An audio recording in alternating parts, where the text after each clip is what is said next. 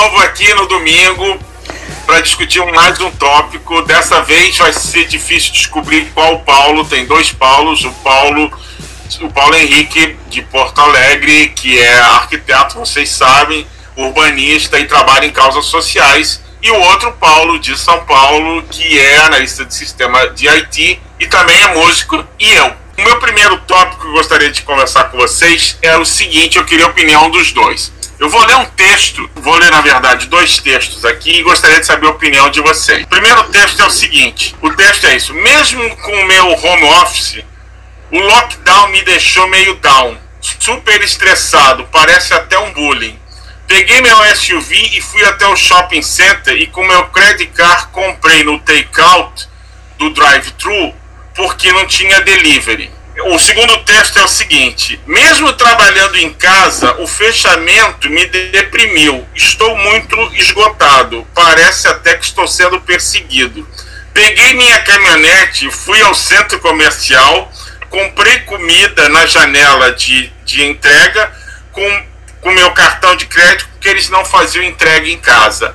Qual desses textos você acha que seria mais fácil do povo brasileiro entender? Bom, quem começa? Pode ser você. Infelizmente aqui no Brasil acho que é o primeiro, viu? Infelizmente, infelizmente é o primeiro. Isso é uma coisa, eu não sei, eu acho que aquele complexo de vira-lata que o brasileiro tem, de achar. O pessoal, apesar de vir muita gente falando eu amo esse país, eu amo esse país, mas não é o que, o que aparece, o que o povo faz. O povo é muito com esse tema americanizado. Infelizmente as empresas também pegam muito esse negócio, esses termos americanizados. E eu acho que essa cultura fresquinha das empresas, elas acabam transbordando para a sociedade. E eu já questionei muitas vezes isso em empresa, cara, por que, que a gente vai falar brainstorm? Por que, que não fala uma reunião de, de ideias, né? Aí o cara, ah, porque isso daí é o uso do mercado, as boas, as boas práticas do mercado estão acostumadas a falar assim. Que boas práticas? Isso daí para mim é mal prática, entendeu? A gente infelizmente tem uma língua portuguesa também que é bem chata cheia de regras. É, é, isso aí já é opinião minha. Eu acho que ela tem muita. Eu me lembro até de uma aula, em, na época que eu estava, acho que no ginasial ou colegial. E a gente falou pro professor, poxa, português tem mais exceção do que regra. Ele falou, não, não é assim. Por exemplo, essa daqui, as regras são essas. Para tudo. Eu falei, não, com exceção de. Eu falei, tá vendo? Toda regra tem uma ou duas exceções. Então, fica difícil você falar direitinho em português que tem tantas regras aí, tantas exceções e vai tendo mudanças. Isso também é uma coisa que me irrita. Toda hora reúne com vários países de língua portuguesa e faz uma mudança na língua. Caramba, tá tudo bem, a gente tem que atualizar a língua. A língua não é uma língua morta, é uma língua viva e ela vai em evolução. Mas eu acho que essas mudanças que fazem tudo, bagunçam tudo, que o pessoal começa a ir para o inglês. Talvez seja também o inconsciente do povo de querer ter um país bom, como é os Estados Unidos, por exemplo. Aqui no Brasil o pessoal se espelha muito nos Estados Unidos. Então, eu acho que esse é um inconsciente do, do público, do povo, que tem de querer morar num país bom como os Estados Unidos. E aí eles começam a falar inglês, talvez seja isso. Mas eu prefiro o segundo texto, eu acho muito melhor o segundo texto. Paulo Gaúcho. Bom, primeiro confessar, né? Porque eu tive muitas dificuldades com português, né? É, todo mundo tem. eu sempre colegial, né? Acho que todos nós, né? A gente então, diz que português não é um, um dialeto, é um código cifrado, né? Pois é, então assim, agora já com uma certa idade, eu acho que eu já domino, viu? Mas poxa, apanhei pra caramba com esse troço. Então o português é uma língua realmente difícil, né? Eu acho assim da gente é, dominar, realmente ela, como, como diz aí o, o Paulo, é cheia de regras, efetivamente, né? Exceções, né? Então eu já apanhei muito com a língua portuguesa. É, realmente compreendo às vezes que as pessoas queiram buscar atalhos mas do ponto de vista dos dois textos que, que o Gilmar faz a provocação, realmente é, o que a gente vê hoje é, é um uso excessivo de palavras né, estrangeiras. Né? Então, assim, o, e o brasileiro tem essa aceitação muito fácil. Né? Culturalmente, o brasileiro se acostumou a, a receber esse tipo de, de informação e usar ela né, assim, de imediato, então, diferente de outros países. Né? Então, aqui a gente é muito receptivo, digamos assim, a essas, uh, essas palavras. Eu, do meu ponto de vista, eu acho ruim isso, né, efetivamente, porque uh, a gente deve preservar a cultura né, do, do, país e, e, essa, essa forma da gente uh, introjetar uma série de, de, de, de denominações americanas, eu acho é, é, é, um processo de dominação, né? Eu vejo assim, eu já um pouco, vejo um pouco diferente aí do, do Paulo, né? São Paulo, porque não, eu acho que não é essa questão de, de vislumbrar um país é, melhor, que seja os Estados Unidos, até porque eu tenho sérias dúvidas que, os Estados Unidos seja um país exemplo para alguma coisa. Né? Desculpe aí o, o Gilmar, viu? Não, nós vamos, nós vamos tocar nesse assunto eu sei, eu sei, que, eu, eu, sei, eu sei que tu também, é, além de brasileiro, é americano, mas eu, eu só pontuar, assim, eu acho que tem, tem, tem algumas coisas que são condenáveis né, na, no, nos americanos. Eu não, não viria assim como um país exemplo, tá? Mas, de qualquer forma, voltando à questão das expressões, eu vejo muito mais isso, assim, é, é a, o povo é bombardeado diariamente por, por, essas informações e acaba repetindo, porque na realidade tu ligar a TV, tu vai ver essas expressões sendo faladas. Tu pegar no jornal, tu vai ver também. Em todos os meios, né, é, esse, esse tipo de expressões, elas são muito usuais, né, então assim, fora, fora com os meios de comunicação, né, Instagram, Facebook, bom, isso então assim tomou uma dimensão gigantesca. Né? Na realidade, já não é só os meios de comunicação que provocam isso, né? há uma série de outros elementos que acabam se inserindo e começam a difundir esse tipo de informação. Mas eu também acho assim, talvez o primeiro texto seja o que para essa nova geração seja o mais compreensivo, né? Infelizmente também eu gosto mais do segundo texto, né, que é com expressões brasileiras, e eu vejo que isso não deveria ser tão automático, né? Não tem porquê, sei lá, tu vai lá em Portugal, lá o mouse é rato, né? uhum. é rato, sabe? Então, o vídeo, o vídeo é ecrã. É, então, assim, são coisas que dependem da cultura, né, do povo, né, não sei se... Nós, acho que somos muito abertos a isso, e a gente deveria ser um pouquinho mais hermético, eu acho, assim, preservar um pouco mais, se preservar mais uh, culturalmente. Mas são coisas. Fora que a expressão aqui, de, de, ponta a ponta no Brasil, deve mudar bastante. Eu nunca gostei, viu? Eu sempre fui criado num ambiente contrário né, a esse tipo de expressão. A gente acaba usando também no nosso dia, no dia a dia, porque estamos dentro de um, de um contexto geral. Mas eu tive uma criação sempre colocando assim, não, não, não fala inglês, fala português. É, eu sempre tive isso na, na, minha, na minha formação. Mas isso é uma exceção, né? Aqui no Brasil tem a maior parte uhum. Acaba absorvendo esse tipo de, de cultura. Eu acho que, que tem a ver um pouco com aquela aquele negócio que já vem lá do tempo de colônia do Brasil, que eh, pelo menos é o que a gente lê nesses livros de história, tudo, livros não os didáticos né, de escola, né, são muitos livros. A gente vê que antigamente a, a elite brasileira ficava toda, não, tem que ir para para Paris, que antigamente na Europa o top era Paris. O cara estudou em Paris, nas escolas, as roupas de Paris. Então o Brasil nunca foi aquela coisa, desde o começo, pelo menos da elite, focada aqui no Brasil, sempre tendo um olhar lá para fora, ah, lá fora que é chique, que é bonito. Então é o que eu falo, vem aquele, aquela, aquela coisa de vira-lata, né, aquele complexo de vira-lata que o brasileiro tem. E eu acho que, é como quando eu disse, ah, a população toda hora dos Estados Unidos, não que os Estados Unidos seja realmente um exemplo para tudo, tá? Mas eu acho que na cabeça do brasileiro médio, eles veem como é uma nação bem sucedida economicamente, o povo lá não tem os problemas que o povo tem aqui, tem lá seus problemas, mas não os que tem aqui. Então eu acho que é uma coisa inconsciente de querer ficar igual a um outro país que não tem os problemas que tem aqui. Eu não, agora minha, eu vou dar minha humilde opinião nessa história toda. Eu estudei grande parte da minha da minha juventude, eu estudei no colégio militar. E no colégio militar a gente não podia falar errado. Se você feira você dissesse pro sargento que seja, o que, que você vai fazer no final de semana? É, eu vou sair com os meus pais, o meu pai, ou sei lá, você. E ele fala, não, você não vai sair com o teu pai, você vai sair com os teus pais, você vai sair com o teu pai, ou que seja.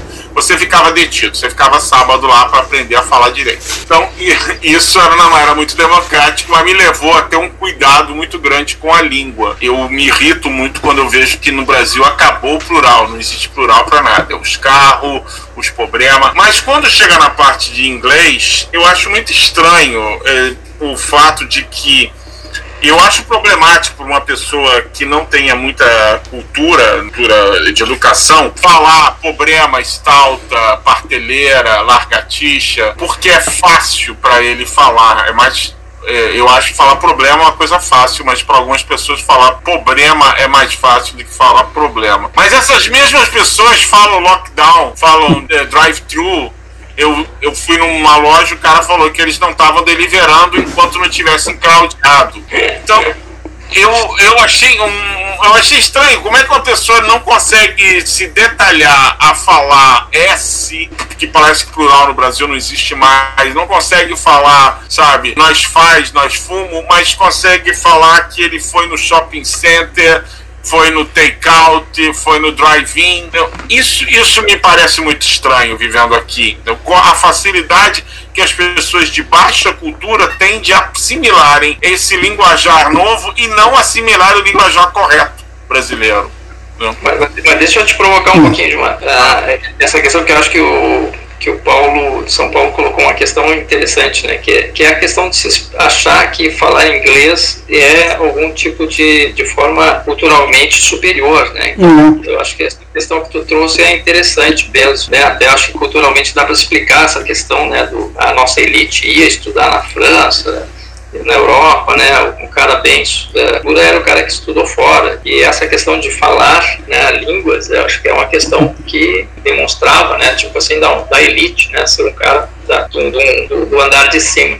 Talvez isso explique um pouco, né, essa questão, né, e, e eu vejo assim, por exemplo, na, na, minha área, que é da arquitetura, pô, os empreendimentos imobiliários usam uhum. e abusam, né, os termos, e é para uma elite daí, né, quer dizer, então assim, né, é, já é engraçado isso, só para trazer esse, esse contraponto também, quer dizer, é a indústria da construção civil, né, criando às vezes todo um linguajar de ambientes em inglês, que não, puxa, é, é, chega até a ser ridículo, né, mas é, hoje se tu pegar 100% dos empreendimentos imobiliários, as publicidades né, que estão aí na, falando de apartamentos de alto luxo, de, de padrão médio alto, todos têm ambientes em inglês, né? Assim, uma coisa. Layouts, live-ins e. É, é, o layout até tipo, é, é, é, é, mas, mas é, é, o, é o living, é o, o espaço de o espaço uhum. gourmet que então assim é uma série de, de, de ambientes que eu nem nem, nem falo porque eu não uso, efetivamente estou contra esse negócio. Mas uhum. se tu, olhar, cara, é só ambientes, né? Ditos em inglês, né? Assim, mas bobagem. E é uma coisa, é como se fosse valorizar aquele ambiente, entendeu? Ele está dando o empreendimento, né? A usar aqueles termos, ele está valorizando aquilo. É, é aceito, né? Digamos assim, como se fosse um, valorizante, uma, uma, valorização daquele, usando essas expressões. É, é cultura, né? Ou talvez falta e, e, o nome E o nome também dos prédios, né? Você vê, é, o que eu noto em São Paulo, são três nomes. Eles usam inglês, ou eles usam italiano, ou eles usam francês. Então é Villaggio Romano, ou então eles usam The Tower Plaza, ou então, sei lá, que usa francês. Ninguém usa assim, Vila Bonita, ninguém usa, o cara nem vai, ele vai achar que é um, um conjunto habitacional já, já tá fadado a não vender Exato. agora, qual é, agora, qual é a tendência disso? É piorar? Não, né? Eu acho que é. É piorar. Eu acho que é piorar. É o que eu sempre falo. Vira logo colônia nos Estados Unidos e acabou, entendeu? Todo mundo tá falando inglês e, e é chato, cara, porque chega uma hora que você acaba não acompanhando, entendeu? Eu tenho reuniões, por exemplo, que eu tenho de serviço, eu sou da área de TI, tudo bem, muita coisa tem é, termos em inglês, porque são coisas técnicas, tudo bem, criados lá fora, a gente nem traduziu para nada, colocou aqui. Mas tem coisas que os caras começam a colocar, principalmente essa mania americana que tem de colocar tudo em acrônimo. Então o cara é CIO, o cara é CEO, o cara é isso, vamos fazer uma é, DUX, uma UX. Aí outro dia a usuária chegou para mim e falou: o que, que é o UX? Eu juro que eu também fui pesquisar, era User Experience. Agora, por que, que não fala, vamos fazer a nossa experiência de usuário? Cara, qual o problema de falar isso? Não, mas os caras colocam UX. Mas por que, cara? Fica boiando, seja. É, a, a, a usuária estava boiando, eu também que sou da área boiei. E tem muitos itens lá que às vezes a pessoa usa, eu acabo boiando, eu vou ver o que, que é. Beleza, eu aprendo. Mas eu falo, cara, não, não é mais fácil falar eh, experiência de usuário no, com, com a navegação no site? Acho que é até site mesmo, site. A gente não fala. Português acho que eles têm outro termo. A gente fala é, o site. Site na realidade é sítio. Né? Acho que em português fala sítio, né? E Sim, Portugal. É um sítio, exatamente. É sítio. sítio. local. É, local, exatamente. Com a nossa página local. Exatamente, com a nossa é, página. Estou corrigindo vocês aqui em português. O site é o local. Exatamente, o site é local. A gente não fala a página, nossa página inicial, fala homepage, entendeu? Então. Eu, pessoalmente, quando eu vejo isso não, não, é, não só pelo fato de eu estar aqui, tudo aqui é inglês, logicamente, e eu falo inglês, logicamente. Eu acho assim de uma pobreza de espírito total, entendeu? Porque a pessoa tá a pessoa tá descansando na varanda, parece que é um Zé Mané, mas se você tá relax no seu Porsche, tá, uhum. é, é, diferente, entendeu? Sabe, sabe, no teu deck. Não, para nós aqui é tudo igual porque é tudo em inglês. E eu acho triste porque a língua portuguesa é uma língua bonita, a literatura brasileira é uma literatura muito bonita. Eu li muito e o Paulo Porto Alegre é testemunha que a gente lia muito. E acho feio e triste o, uh, o Brasil está perdendo uma cultura em, em troca de um de um mesmismo de todas essas coisas que vocês que os brasileiros estão copiando daqui são mesmos, não dizem absolutamente nada. Mas é, a mim me surpreende, a mim me deixa preocupado. E aí vai para o segundo tópico que eu queria conversar com vocês. O quanto, e eu sou testemunha disso, porque eu tô aqui. O quanto que os Estados Unidos influenciou na sua vida nesse desde que você nasceu? Eu volto a falar que eu moro aqui em Nova York, vocês estão aí no Brasil e um dos motivos que eu estou aqui exatamente foi essa influência americana.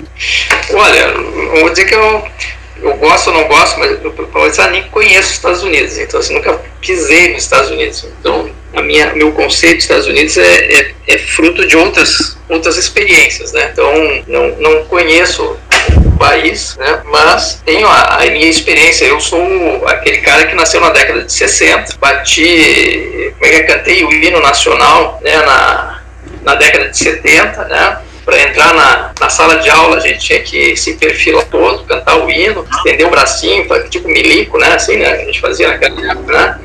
Estudava no colégio público e, e, e, essa experiência que eu tive né, na, na década de 70, claro, depois a, e com a redemocratização do país. Então, nesse contexto, eu ligo muito os americanos. Né? Então, é isso que eu. E foi a minha formação, depois da minha formação universitária e tal. E eu fiquei e lendo a história, né? por isso que eu digo que, o, que os americanos eles têm algumas coisas complicadas. Né? Eu coloco né, aqui para o nosso debate é isso. Não, os Estados Unidos teve uma interferência nas nossas gerações aqui, né? Brutal. Né? Quer dizer, nós tivemos um golpe militar em 64, Argentina, o Chile, Uruguai, Uruguai né? Essas foram ditaduras horrorosas, né? Nós crescemos nesse ambiente, alguns outros não tiveram essa possibilidade de crescer, foram assassinados e torturados. Então, assim, e lendo a história, a gente sabe, né, do, da participação dos Estados Unidos nesses processos. Então, por isso que, que eu sempre digo, assim, né, eu sempre fico com o pé atrás dos Estados Unidos, porque eu, de uma certa forma, muito superficial, porque não sofri as barbaridades da ditadura diretamente, mas eu acho que eu sou fruto disso. Né, digamos assim, por ter nascido num ambiente que não tinha democracia. Né? Nós nascemos, nos criamos num processo de exceção. Isso é a nossa vida, então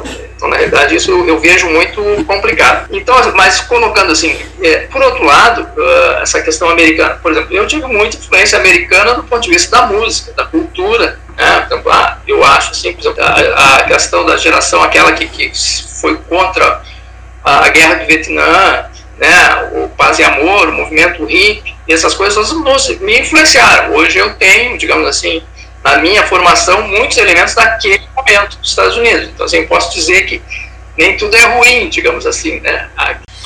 E a primeira vez que eu pisei em Manhattan, em Nova York, eu achei, assim, o máximo, cara. Isso aqui era espetacular para quem nunca tinha vindo.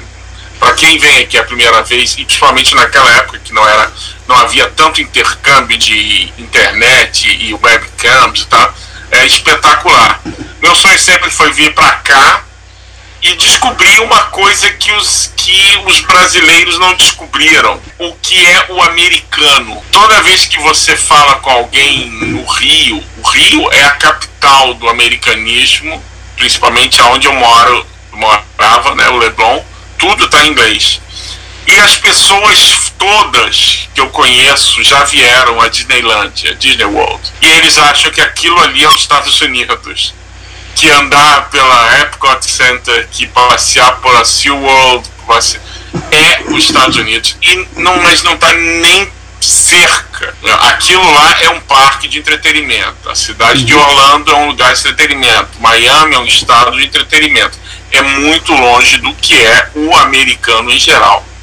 Quando você vem estar aqui em Nova York, é que você descobre que o americano que a gente tem referência lá, que as pessoas têm, vocês aí, cara da família Waltons, sabe? Ou é o cara loirinho, bonitinho, ou é do Sex and the City, que passa o dia inteiro, umas mulheres passam o dia inteiro passeando e fazendo compras. É muito diferente do americano aqui. O americano em si, o americano hoje em dia, ele é marrom, ele é indiano, ele é chinês, ele é hispano.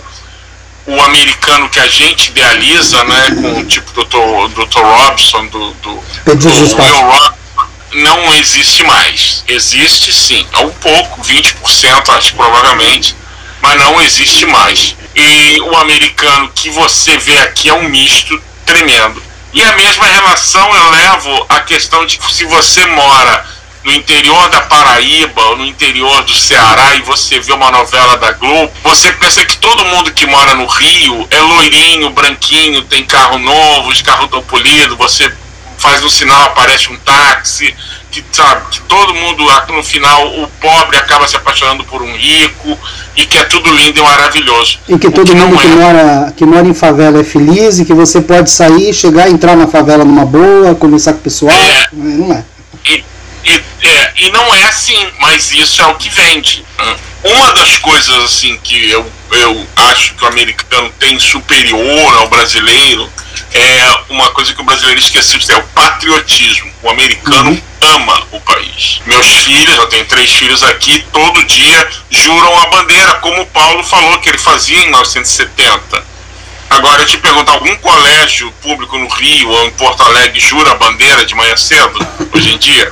Não. Nem na minha época eu não jurava. É, na minha jurava porque era colégio militar. Uhum. Mas aqui se jura a bandeira todo dia, tá?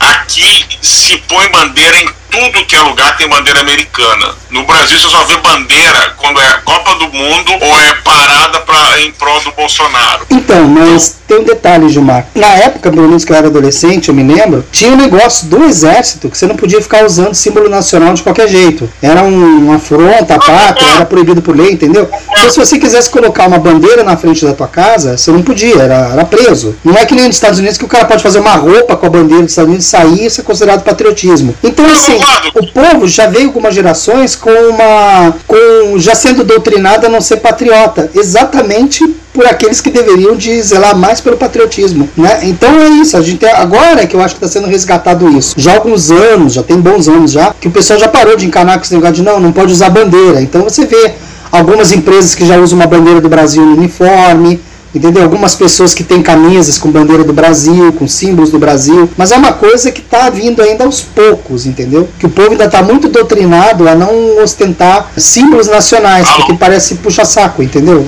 Acho que é mais ou menos isso que deve de parecer para a maioria do povo. Paulo de Porto Alegre, você acha que ainda existe patriotismo? O povo ama o país? O povo iria para uma, uma guerra pelo país? O hum. povo como é que o povo vê o país aí no sul? Cara, eu, eu, primeiro, primeiro essa questão aí do, da questão da bandeira, né? Por exemplo, desde que surgiu o movimento bolsonarista no Brasil, eu tenho dificuldade de botar uma camiseta amarela, por exemplo, é. ou uma camiseta verde. Eu tenho dificuldade, porque eu vou ser identificado, como vou sair com uma bandeira do eu vou ser identificado como bolsonarista. Então, assim, houve uma apropriação desse símbolo nacional por um grupo extremista de extrema direita, né? Deixa, então, deixa eu só fazer um, uma, uma, só uma observação. Tanto de sair como camisa ah, verde amarela, que você vai ser tomado exatamente como desse grupo, como se eu usar uma camisa vermelha, uma roupa vermelha, eu vou ser tomado como petista. Eu, na época que estava aí do impeachment, cara, eu tinha camiseta vermelha, eu não saía com camiseta vermelha na rua. Porque o pessoal ia achar que eu estava apoiando o PT, entendeu? Então, era uma coisa estranha. Ah, são os dois, os dois polarizaram. É, é mas eu, eu, digo assim, é que são duas coisas diferentes. Eu, eu diria assim, acho que essa tua, tua questão que tu colocas, acho que sim, é, Paulo, mas assim, eu acho que assim, ser uh, petista, ser tucano, né, ser MDBista, isso são todos uh, partidos uh, dentro de um processo democrático. Né? Eu não vi nenhum desses partidos dizer que nós tínhamos que acabar com a democracia, ou acabar com o STF, acabar. Então, assim, eu coloco esses Sim. partidos todos, né? Como partidos que preservam a democracia brasileira. O bolsonarismo é uma coisa diferente. Eu não gosto de fazer essa polarização com o PT por isso, entendeu? Porque o bolsonarismo ele prega o fim da, do STF, o fechamento do, do, Congresso, a ditadura, quer dizer, são coisas que, diferentes que eu não vejo isso dentro do, do petismo. Né? É, tem uma questão da que foi colocada a questão da corrupção, ah, que, que também é uma questão que eu discutiria muito, né, profundamente contigo. Mas eu não gosto de fazer essa comparação, assim, mas eu entendi o que tu quer dizer, é, é. a questão da cor, né, acaba identificando e cria um constrangimento. Isso, exato, exato. Não estou nem falando dos partidos em si, estou falando do, não, do constrangimento. A gente sente constrangimento exato que parece que é de um lado ou do outro, não tem nada a ver. Isso, isso. Então, por exemplo, eu hoje, por exemplo, eu não, não uso camiseta verde, por exemplo, as camisetas verdes, é, amarelo, amarelo nem tem, mas eu não uso, não saio na rua com isso, né? Então, assim, e, e, isso é ruim, né? Assim, fica, fica uma distorção, né, digamos assim, né, das a própria uso da bandeira, né? Hoje, se tu botar uma bandeira hoje pendurada na, na, na, na tua casa do Brasil, não vai ser porque tu é patriota, tu, o Brasil não vai ser identificado como um patriota. Tu é. vai ser assim, ah, esse cara está apoiando o Bolsonaro. Exato. é, então, diferente talvez aí nos Estados Unidos, né? O cara botasse uma bandeira dos Estados Unidos era patriota, mas não é apoiador do Trump, né? Por exemplo. Né? Não, aqui não tem essa diferença. Se você botar uma, uma bandeira segregacionista, bandeira que Sim. era da, uhum. aí sabe que está apoiando o Trump, que aí é supremacista, é. white supremacista, né? E, mas, e mais bandeira é. normal não. É, mas voltando àquela tua pergunta, assim, da, da questão da, da. Patriotismo. Como é que tu falou? Do patriotismo, né? É patriotismo. Eu diria assim, eu não sei. É, eu acho que tem exemplos ruins, viu? Assim, é, por exemplo, a gente. Hoje, por exemplo, nós, nós estamos sofrendo um processo no Brasil de entrega de vários. Uh, questões estratégicas do Brasil que qualquer patriota jamais entregaria. Então, assim, quando fala assim, ah, vamos privatizar todo o sistema da Eletrobras. Eu acho que o sistema, todas as hidrelétricas, nós enviamos bilhões, né? Os caras querem vender um sistema que, de energia, por exemplo. Isso qualquer dirigente que eh, fosse que pensasse na soberania do país jamais pensaria em vender né? questão lá de Alcântara, né? são várias questões que para mim seriam momentos de, de soberania, né? dizer, não, isso aqui é, é, é, nosso e nós não vamos entregar e não vamos permitir o acesso a, aos outros. Então, eu acho que esse exemplo vem de cima. O Brasil não tem tradição de guerra, né? então assim, não sei, uma guerra, o que aconteceria. Até eu acho que, acho que o bom senso popular diria, não vamos entrar, porque a gente não tem guerra, não tem arma, né? Por, por que, que nós iríamos entrar numa guerra, né? Eu seria o primeiro a dizer, não, vou conversar primeiro, né? Nós vamos ter dois teco-teco, né? Vou fazer qualquer enfrentamento com. Me lembro daquela guerra da Argentina, né? Quando a Argentina invadiu a, as Malvinas. Né? Pô, aquilo foi né, e que eram, que eram os militares, né, a ditadura argentina no, no, seu finalzinho, né, provocou aquele momento de, de invasão das Malvinas para ainda tentar sobreviver. E lá morreram, acho, não sei se quantos, 500 ou mil jovens argentinos, né, ainda existe esse orgulho de ser gaúcho, de ser um povo separado do Brasil ou não? Ah, eu acho que existe uma forte identidade cultural né, aqui no Rio Grande do Sul. Né? Ser gaúcho significa várias questões, então assim, acho que isso é muito forte. Eu, assim, é, culturalmente a gente tem, digamos, uma forma de falar, né? tem costumes muito, muito diferentes, né? assim, que, que, que estabelece uma determinada região do Brasil. Acho que o, essa questão de, de regional assim é muito forte tem essa identidade isso é importante eu acho para qualquer é, como é que é formação né de um, de de um povo né? então assim eu acho mas eu acho que aqui não tem mais é, já teve momentos ah, de separação do Rio Grande do Sul do Brasil isso morreu isso aqui eu não vejo mais isso assim tem essa questão acho que isso ainda bem que isso não foi sepultado, né? Uhum. Eu acho que o Brasil ele é importante porque ele é, ele é essa diferença. Eu gosto muito do Brasil por isso, pela essa diferença. Né? Acho que a gente conseguiu uma unidade aqui pela língua, né? Mas a gente tem diferenças, né? Aqui do Rio Grande do Sul, vai para Bahia, são ou para o Rio de Janeiro mesmo, né, São Paulo, né, nós temos diferenças muito grandes né, em termos de ver as coisas, de pensar e agir, mas a gente consegue ter uma unidade né, territorial, de língua, de pensamento, sim, acho que é, que é importante, mas acho que aqui essa cultura permanece, viu? Assim, uma cultura bem regional, né? identificação, identificação de alguns valores e tal, mas graças, assim, acho que já, já evoluímos, assim, desse pensamento que tinha em algum momento aí separatista, mas bobagem. Da mesma forma, Paulo de São Paulo, como é que você sente como paulista uhum. sendo carro-chefe do Brasil. São Paulo é a locomotiva que puxa o Brasil. Como você se vê em relação aos outros brasileiros, digamos, em Roraima, em Rondônia? Como você se vê parte da locomotiva que sustenta o país inteiro? Então, você tocou num ponto aí, só voltando um pouquinho, desse negócio do patriotismo. Ah, se tivesse uma guerra, o pessoal iria, tal, como é o patriotismo do pessoal. E aí foi essa coisa que vocês estavam falando aí do das tradições do Rio Grande do Sul, como é que ainda se via em resto do Brasil. Esse é o grande problema do Brasil. Eu acho que aqui a gente tem várias tribos. Então tem essa tribo toda do pessoal do Sul, tem o pessoal aqui do Sudeste que tem outra cabeça, outro costume. O pessoal do Nordeste tem outro costume. O pessoal do Norte tem outro costume. Então a gente tem umas 5, 6 regiões que têm costumes próprios, entende? Então, e elas não meio que não se bicam. Eu, particularmente, eu nunca viajei o Brasil todo depois de adulto. Então eu não, não, não conheço muito conheço do que passa na televisão, do que vê. Eu acho que a mídia passa de um jeito muito torto muita coisa, principalmente do Nordeste. Passam sempre que o Nordeste está naquela miséria, tudo, e você vai ver que aquela parte do, do Nordeste mesmo, que é uma seca miserável, são 9 milhões de quilômetros quadrados. Não, 9 não, desculpa, acho que é 1 milhão de quilômetros quadrados, 1 milhão e pouco. E o deserto do Saara são 9 milhões, 8 milhões a mais, não tem essa mesma miséria que tem. Então é falta exatamente um governo tirar, porque é interessante manter esse pessoal na miséria para exatamente ter por onde desviar dinheiro, talvez, fazer campanha. Eu acho que aí ajuda muito. Tem muita gente que tem muito interesse em que não melhore aquilo ali. Aqui em São Paulo, cara, eu vou te dizer, eu acho que o pessoal tem mais orgulho de ser paulista do que ser brasileiro. Porque aqui realmente a gente tem. Eu não vou dizer que está todo mundo numa boa, não, não, não tá. São Paulo não está realmente numa boa. Mas comparado com muitos outros estados, realmente a gente está bem melhor. Aqui ainda tem emprego, você ainda consegue se empregar. Não tanto, tá? Tem muita gente desempregada aqui em São Paulo também. Mas quando dá uma pequena melhorada na economia, que ela começa a crescer, eu acho que o primeiro lugar que começa a aparecer emprego é aqui em São Paulo. Tanto que a gente vê que bastante gente do interior vem para São Paulo para trabalhar na capital. Eu sei que eu já fiz o caminho inverso, eu fui trabalhar no interior em vez da capital. Então eu nunca pegava o trânsito que era. Eu via que o trânsito para vir para a capital era enorme. E o trânsito para ir para o interior era, era, mínimo. Então acho que a gente tem essa ideia. Acho que o pessoal aqui é mais. tem um sentimento mais de ser paulista do que de ser brasileiro, cara. Exatamente esse patriotismo, eu acho que não tem exatamente por causa disso. O governo não dá um retorno pra gente. Como aí, por exemplo, nos Estados Unidos, você paga um imposto, mas você sabe que aquele imposto que você está pagando vai ser bem aproveitado. Pode até não ser para você, mas vai ser para terceiros que estão realmente precisando.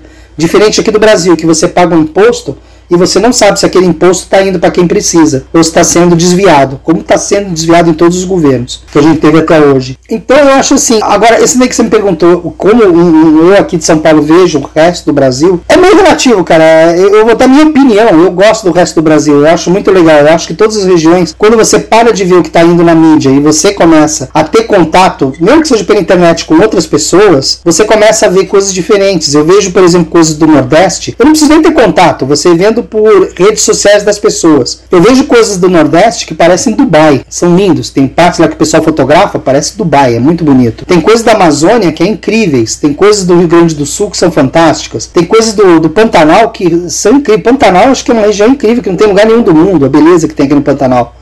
Então, eu, como paulista, eu vejo bastante coisas bacanas das outras regiões do país. Mas eu sei também gente que daqui, acho que não, São Paulo é o mundo, isso aqui é coisa boa, o resto tudo é porcaria. Não é bem por aí.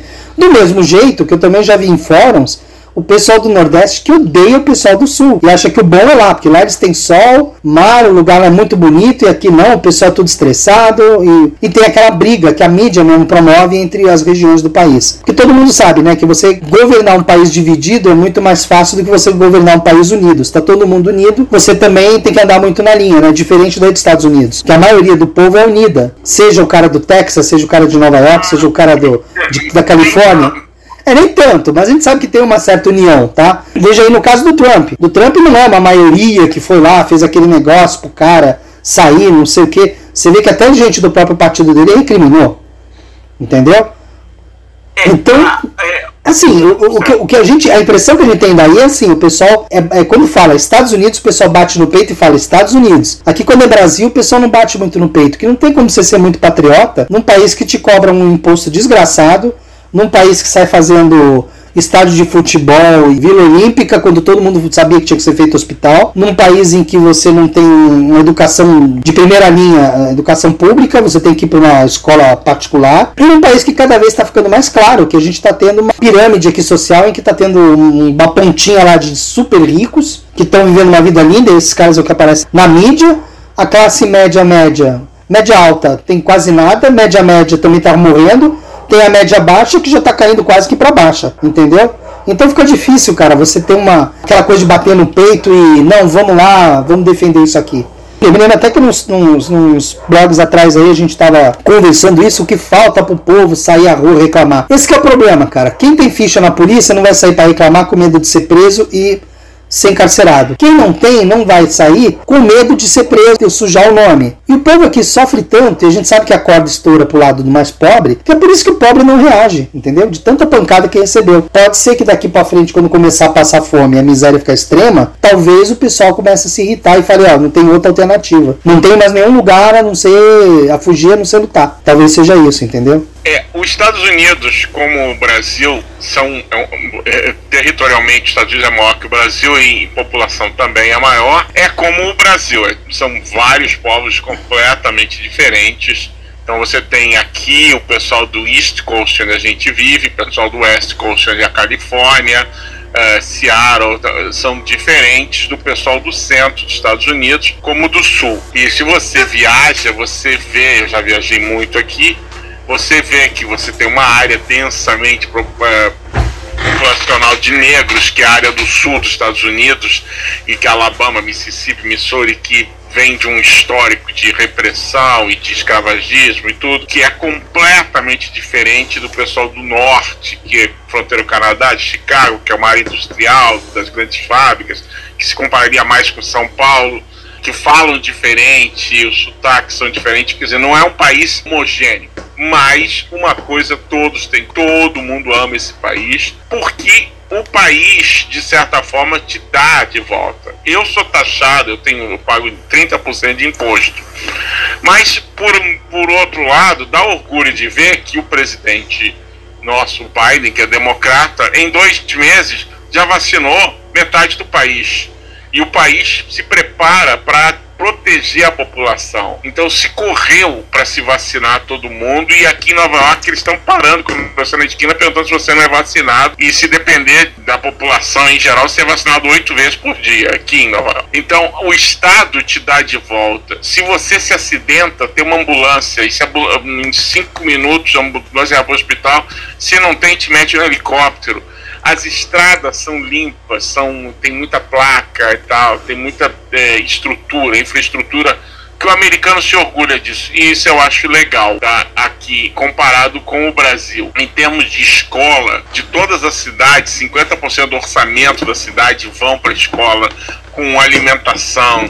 Meus filhos estudavam em escola, escola pública, todos os três estudaram, e cada um tinha um computador e cada sala tinha uma câmera que você podia de casa ver teus filhos estão bem ou não. Quer dizer, eles, eles desenvolvem isso. E agora o presidente Biden está com um plano de, de, de, arrumar infraestrutura americana, estradas que estão há muito tempo que não estão uma reforma, aeroporto. Mas isso é legal e o americano se orgulha disso porque realmente tem esse retorno que o Paulo de São Paulo falou, que o brasileiro não tem. Você não uhum. sabe, não, não tem, não, não tem retorno, sabe? Se, cara, se vierem para vocês dois, disseram a partir de amanhã vocês querem pagar 10% mais para vocês terem um sistema de, de coleta de lixo melhor, você diria talvez sim. Em um mês você ia ver que esses 10% só foi pro bolso de alguém e a coleta de lixo piorou. Porque é, proporcionalmente ao que o Estado devolve a você, não é proporcional ao que ele retira do teu salário.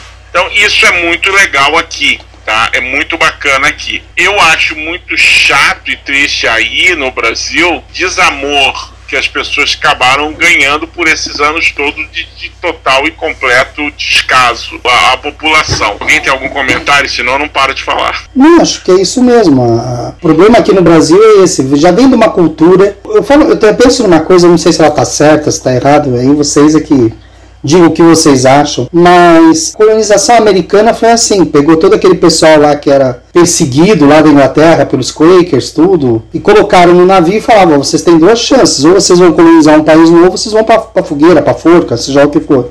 E o pessoal foi. O pessoal foi, chegou lá, era uma vida nova, uma chance nova. E acho que eles entenderam, não, isso aqui é uma terra nova, vamos fazer as nossas regras. Claro que não foi assim, teve bastante coisa, teve Tea Party, teve bastante coisa lá. Mas eles acabaram entendendo que isso era uma segunda chance na vida, e vamos lá.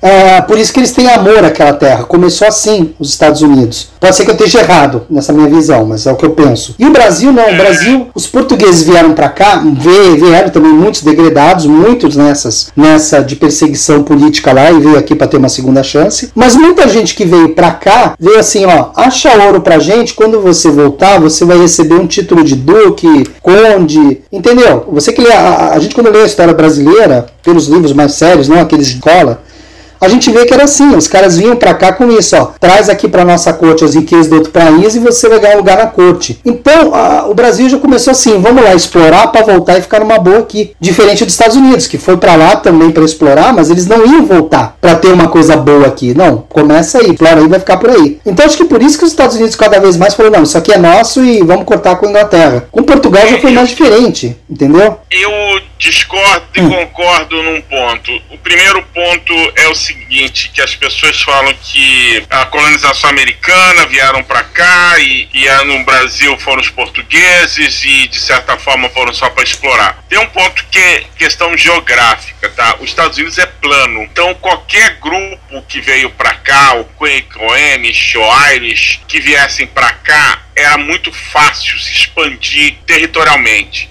Então a maioria do então as pessoas vieram para a região de Nova Inglaterra, de Boston, e se espalharam para os Estados Unidos.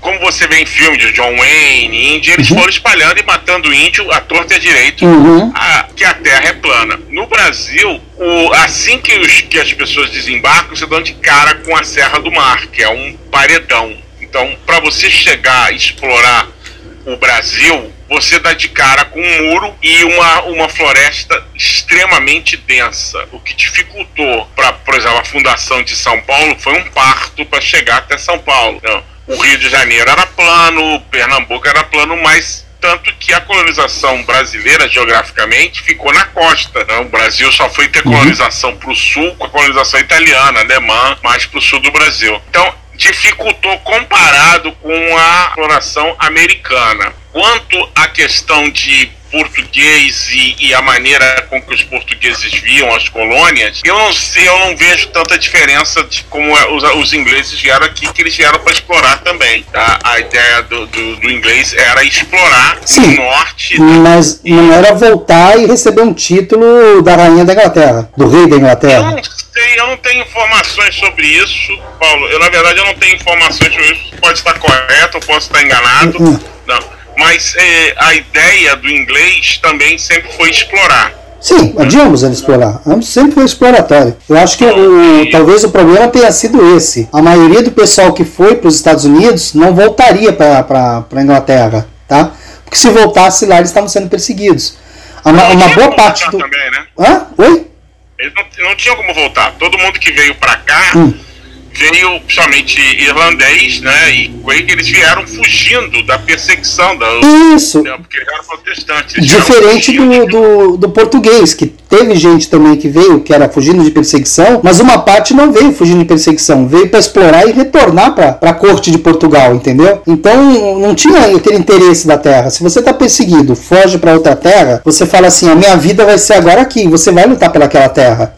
Que eu acho que é mais ou menos parecido com esse pessoal que, por exemplo, sai da Síria e vem se refugiar aqui no Brasil. Pô, os caras têm amor aqui pelo Brasil, porque tá num lugar que tá tendo todo. não tá recebendo tiro, nem bomba, nem nada. É um lugar onde ele tá fazendo a vida, então ele vai querer o melhor daquele lugar. Agora, daqui não, aqui acho que foi meio mesclado. Teve o pessoal que veio fugido, porque tava sendo perseguido e teve a galera que não ia, não estava sendo perseguida, ela ia voltar. Então, não tinha interesse aqui dessa terra. O interesse é chupar tudo que tinha aqui e ir embora. Talvez, talvez, isso é, é uma ideia minha. Talvez isso é que tenha já sido da origem do brasileiro, já de não ter esse amor pela terra. É, aí eu acho que dá a diferença de ter criado o povo gaúcho lá. Porque, é. Paulo, melhor que você pode explicar que quem foi para o sul foram os italianos, uhum. os açorianos, os alemães que não que já voltaram vieram para o Brasil também como retirantes e, e encontraram no Sul uma, um clima semelhante e vieram para se estabelecer e criaram grandes, grandes sociedades. Não é verdade, Paulo, Porto Alegre? É, que tem diferente. Eu estava vendo também, vocês estavam conversando, mas antes de entrar nesse assunto, depois tu, tu me faz esse gancho, mas só a, a, independência americana 100 anos antes da nossa. Né? Uhum. Então, também acho que isso é uma coisa importante para trazer para o debate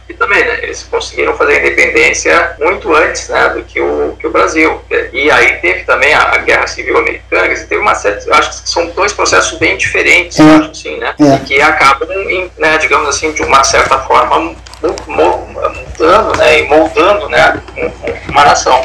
E os americanos, eles também se expandiram, né, pegaram uma boa parte ali da, do México, então assim, eles tiveram e se constituíram como uma nação muito forte, né, investiram em ferrovias e tal, assim, tiveram uma industrialização forte e depois também sobressaindo com a guerra. Eu queria trazer um, para o debate essa questão, assim, por isso que acho que às vezes a gente fala, por que, que o país dá certo, tudo não dá, né, porque, é, por que, que aqui o brasileiro tem, não tem muito amor, ou, ou, ou ah, que, que o, o governo explora tanto o povo, mas essas coisas elas estão imbricadas, elas têm, têm, têm a, causas por trás disso, né? Essas coisas a gente está falando dos efeitos, né? Então, eu percebo assim, por exemplo, é, por que, que a gente não consegue se constituir como nação? Parece que o Brasil sempre tem, leva uma rasteira, né? ela está tá se erguendo, leva uma rasteira e começa de novo tudo zero. E não é só no Brasil, né? Olha para a Argentina, mesma coisa. Então, a primeira coisa que se dizia era que a capital do Brasil era Buenos Aires, porque para eles era tudo uma grande coisa. E eles acham que abaixo do. Eles achavam, né? Abaixo do, abaixo do México, tudo era México também. Todo mundo era igual, tirando um, um povo que tinha lá embaixo que a capital era Buenos Aires. E, e, a praia, e as praias eram Copacabana. É, com o decorrer editando aqui, eu ouvi muitas dessas coisas que o americano, e eu vejo pelos meus filhos, meus filhos estudaram aqui, eles são filhos de brasileiros, eles têm noção de brasileiros, e eu vejo pela o que eles aprendem. Não é, não é a questão de ser contra o Brasil ou contra a América do Sul. A, a, a maneira que o americano vê o mundo é que o mundo é os Estados Unidos. Ele sabe que a Europa tem a Alemanha porque teve guerra, a Inglaterra porque ah, tem rei, e a França porque fala francês. Não, e, e a Itália porque faz pizza. Para ele, são esses quatro países. Tá? Eles não têm muita ideia do que, que é fora disso. Então, se você falar de Áustria, Iugoslávia, Sérvia, alguma coisa assim que já seja um pouquinho mais fora de uma mesmo Holanda, alguém vai lembrar que tem tamanco, alguma coisa. Eles não, não, não, eles não têm essa noção, porque tudo volta em cima dos próprios Estados Unidos, que a Alemanha porque os Estados Unidos lutou contra a Alemanha, e no, e no, e no Ocidente tem o Japão e a China, porque todo mundo compra coisa chinesa. Eles não têm muita noção em geral. Com o decorrer do tempo aqui, eu vivendo aqui, eu tive o prazer de ver americano falar com respeito sobre o Brasil na época do BRIC. Quando o Brasil começou a impulsionar no governo Lula, o Brasil começou a aparecer como um centro produtor e um, um país que iria explodir comercialmente. Então, para os Estados Unidos, o Brasil como parceiro econômico, a Índia como parceiro econômico, a China como um uma competição direta, a Rússia com uma competição direta, mas tendo na época do BRIC, que, que era o Brasil, a Rússia, a Índia e a China, o crescimento econômico desses países foi muito alto na época que os Estados Unidos entrou numa recessão aqui que foi em 2009 com o problema das imobiliárias do que quebrou a, as grandes financeiras. Os Estados Unidos quebrou as financeiras, entrou numa recessão. Os outros países que não tinham dinheiro em mercado, como tinha os Estados Unidos, surgiram, como o Brasil, a Índia, a China, a Rússia. A China, como os Estados Unidos já visionava a China como uma competição direta, a Rússia é o inimigo público número um dos Estados Unidos, sempre foi, e para os Estados Unidos ter parceiros econômicos como o Brasil e a Índia era fundamental. Então começou a se ver uma tremenda estudos e pessoas te perguntar mais sobre o Brasil, porque o PIB do Brasil tinha crescido e o Brasil, como parceiro econômico, era fantástico. Então se via, e, e aí veio o outro lado da moeda, que o, o, presidente Lula, na época, era extremamente popular no Brasil e fora do Brasil, através do, do governo Obama. O Obama tinha uma relação boa com ele e a relação com o Brasil. Então, eu, como brasileiro, e as pessoas que me conheciam como brasileiro, me perguntavam coisas do Brasil e ficavam surpresas com o valor econômico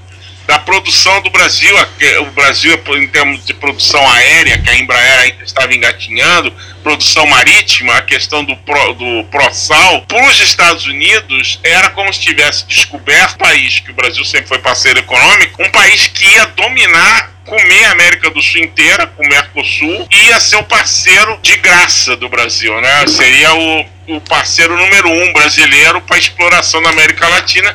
Os Estados Unidos sempre fez, mas ia fazer mais. É, então era muito legal ouvir eles falarem do Brasil porque eles estavam extremamente interessados e você via pessoas economistas, financeiros, é, analisando questões de Brasil, questões de sistema de, de transporte, questão do sistema ferroviário, extremamente interessados no Brasil. Com as mudanças de governo e com as mudanças econômicas no Brasil, o Brasil voltou a, como é hoje em dia, a nível de Bangladesh a gente sabe que existe e a gente sabe que tem muita pobreza lá. Tá? Então, é, é, muito triste ouvir as pessoas perguntarem a mim o que, aconteceu com o Brasil, o que está acontecendo. O, o, que se fala, o que me perguntam hoje em dia sobre o Brasil é o, é o seguinte: o Brasil vai ser o maior exportador mundial de Covid?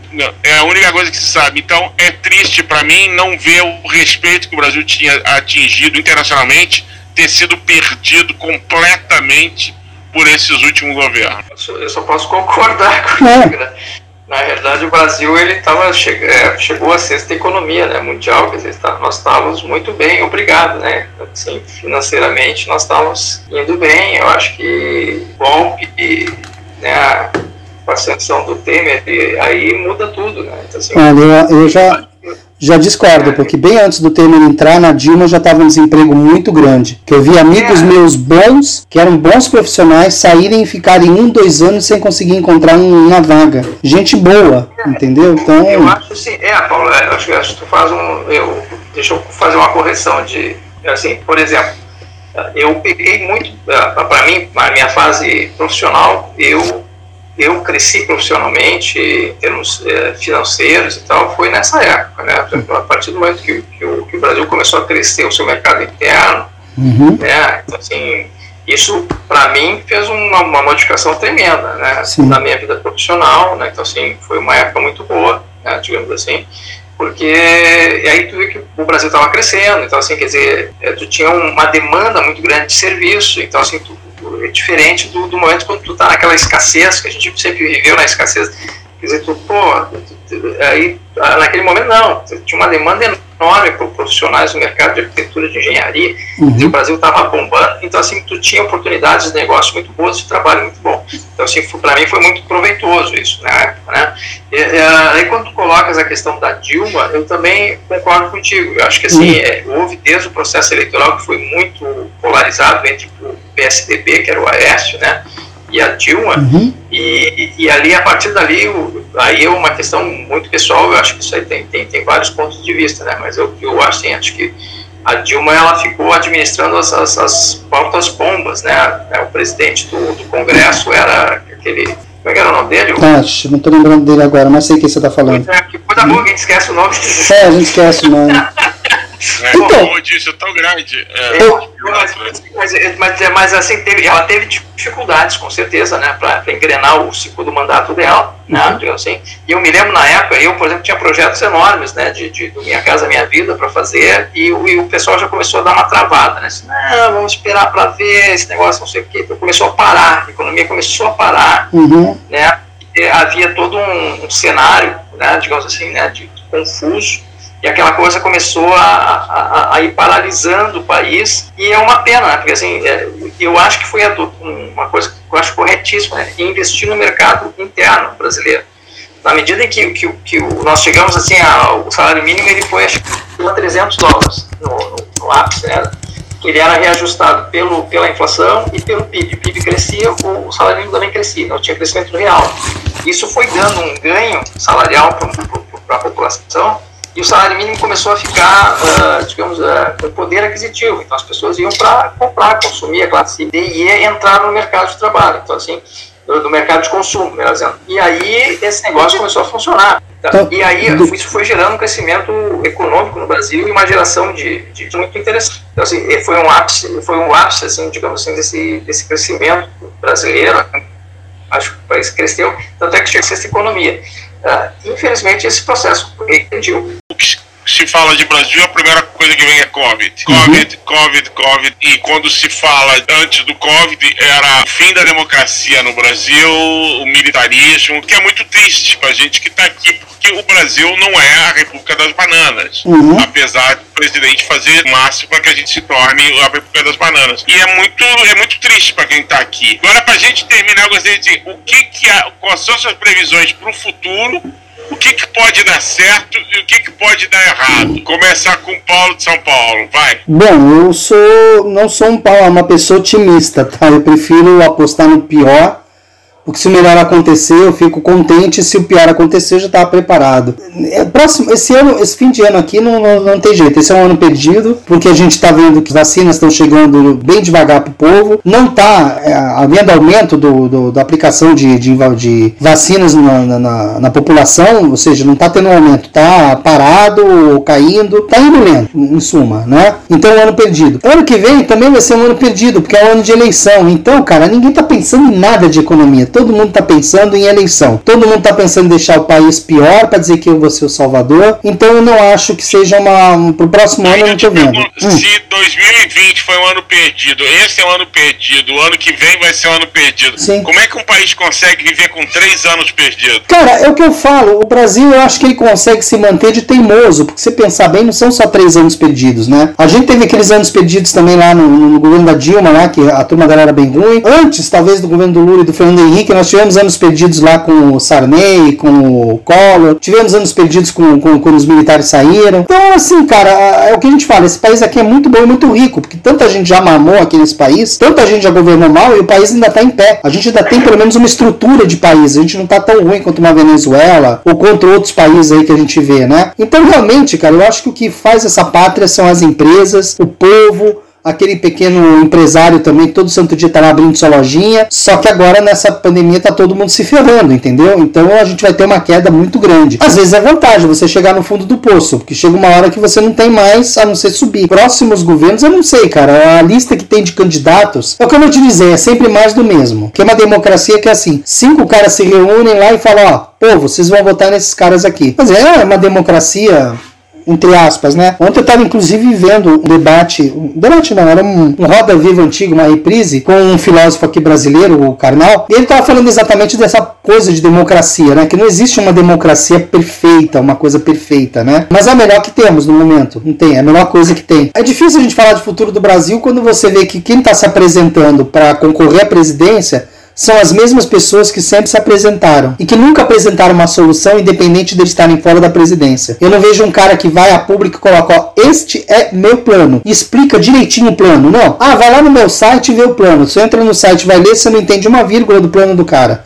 Ou o plano do cara é tão raso que sobra um monte de dúvidas. Como você vai resolver isso, isso, isso, isso, isso? Quer dizer, não tem. Então, eu não sei. Eu acho que o Brasil vai ter que. Acho que ainda tem que sofrer um pouco mais ainda, vai sofrer muito mais para poder chegar num patamar de começar a virar um país. Eu, eu, eu, não tenho muita, muita fé no futuro. É triste falar isso, mas eu não, não vejo. E acho que, assim como eu, acho que tem um monte de brasileiro que está desesperançado já. É, como é que tá a visão no Sul?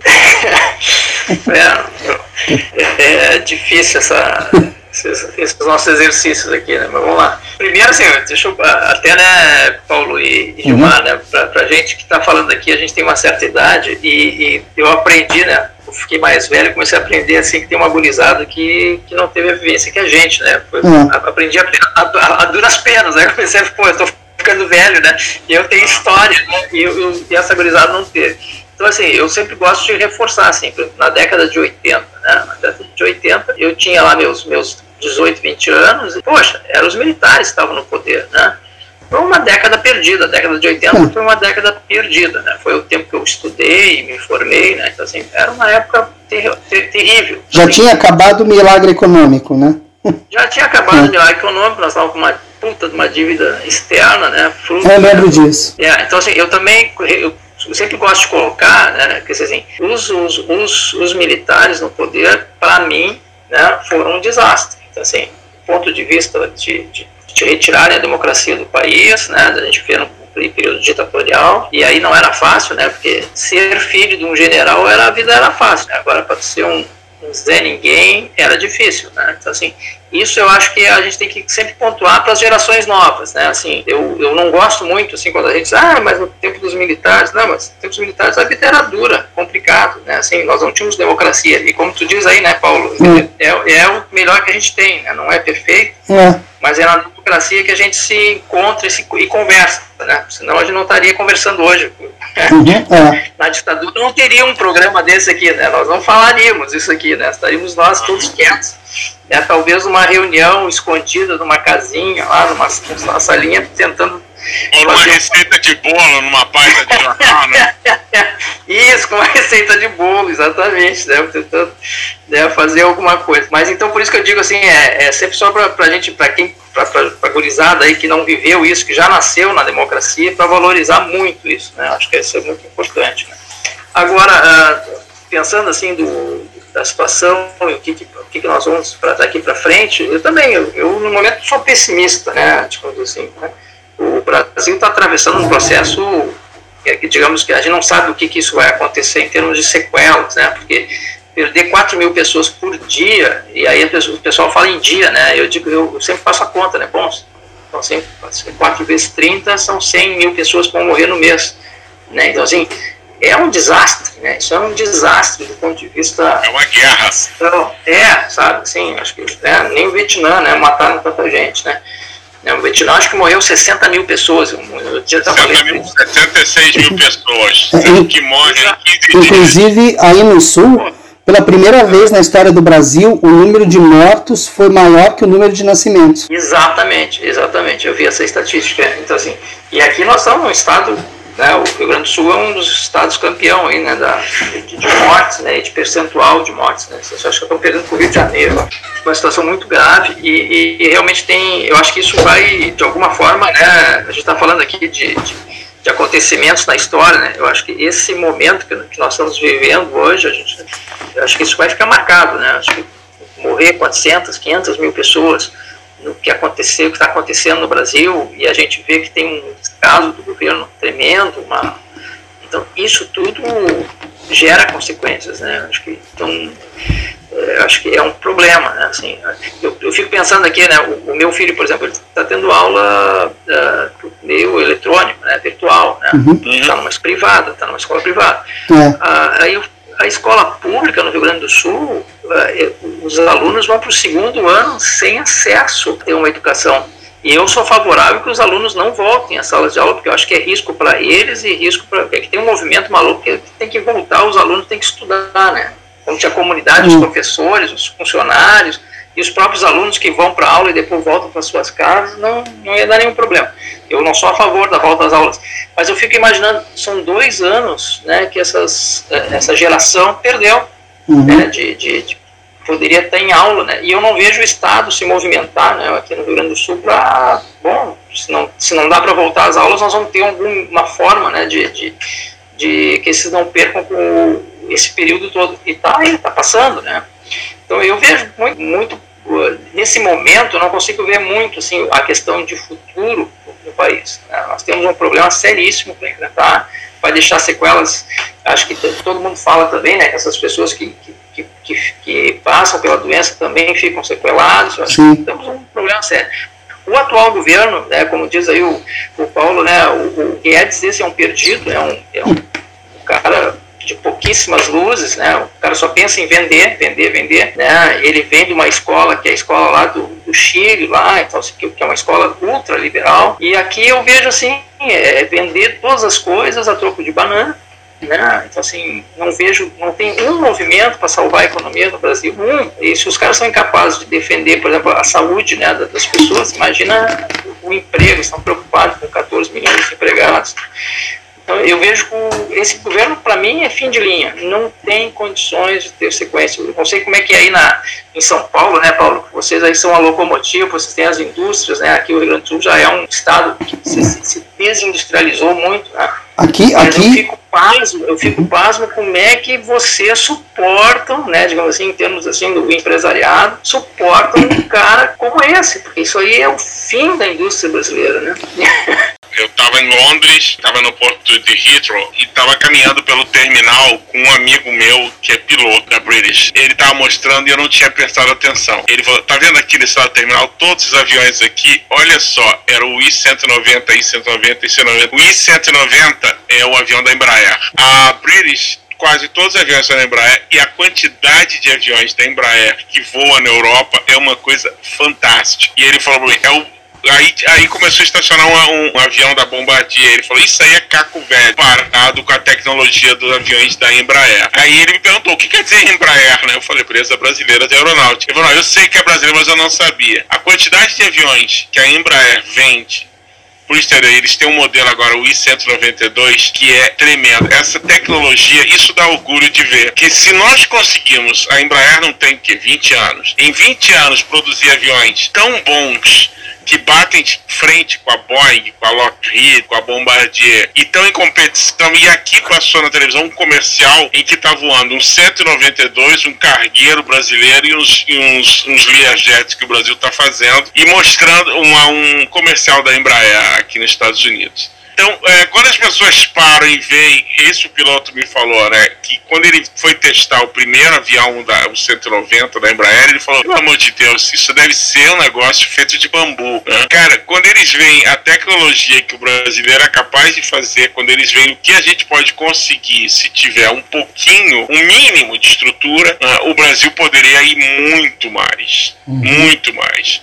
Então é bonito ver os aviões da Embraer e acho que o brasileiro não sabe acho que sabe que acho que grande parte dos aviões da Blue, da Azul são Embraer.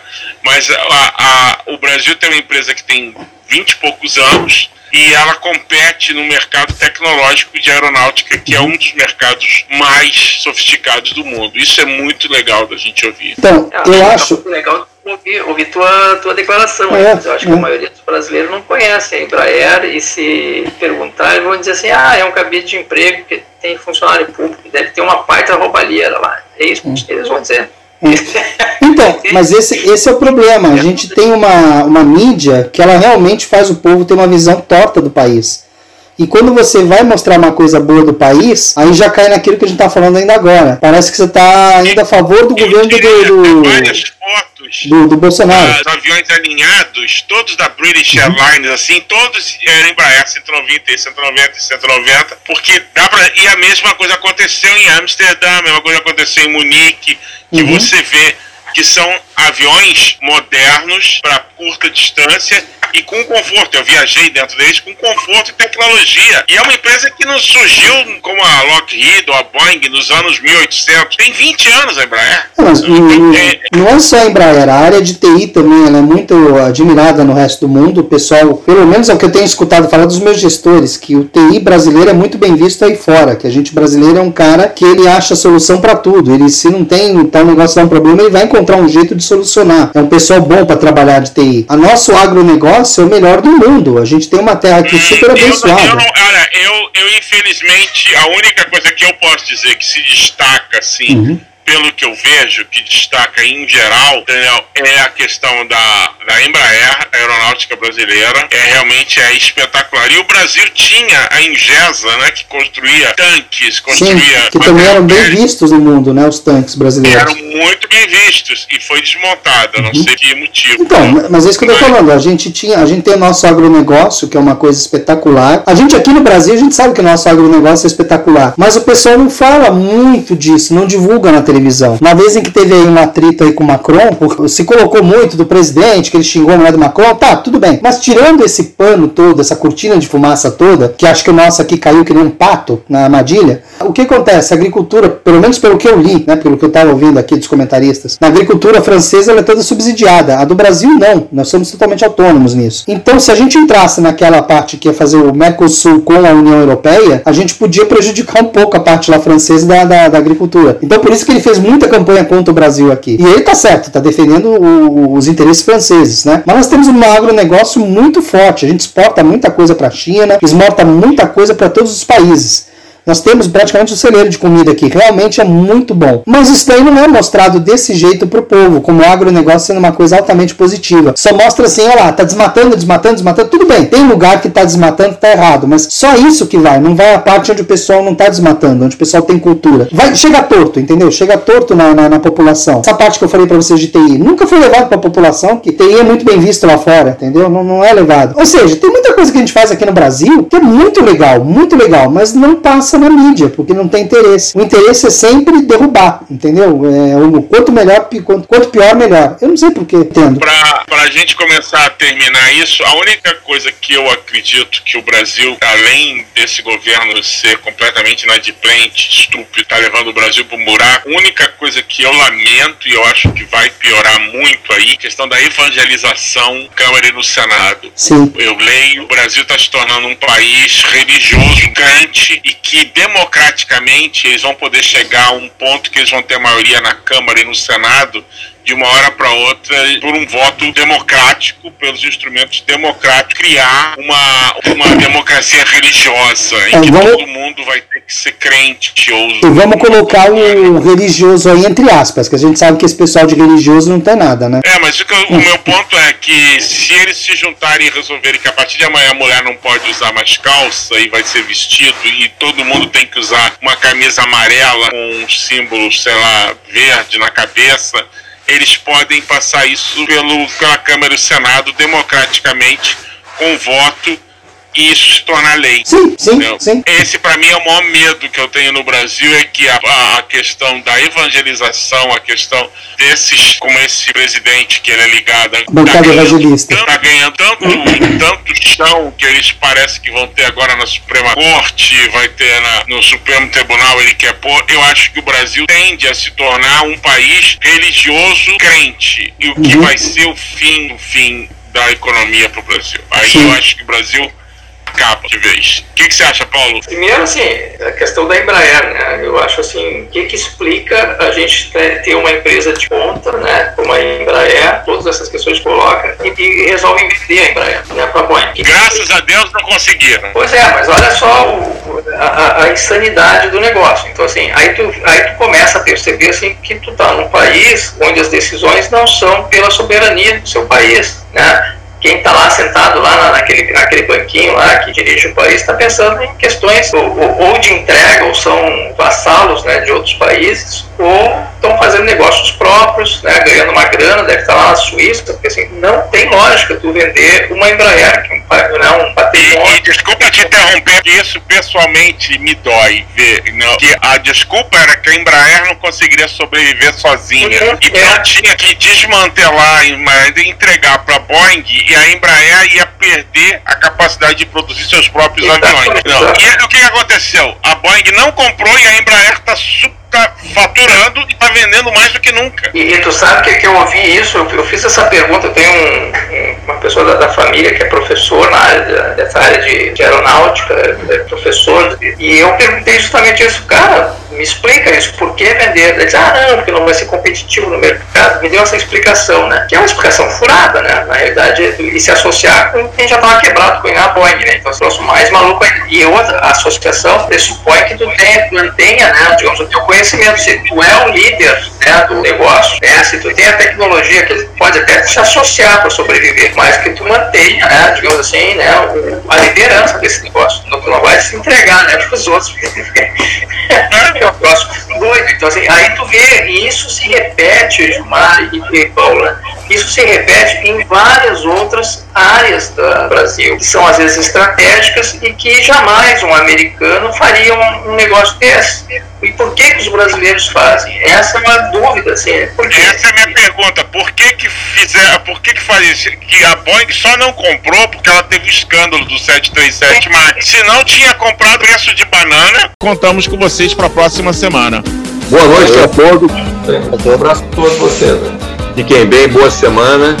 E que seja uma semana de lockdown severo para todos nós. Até a próxima semana.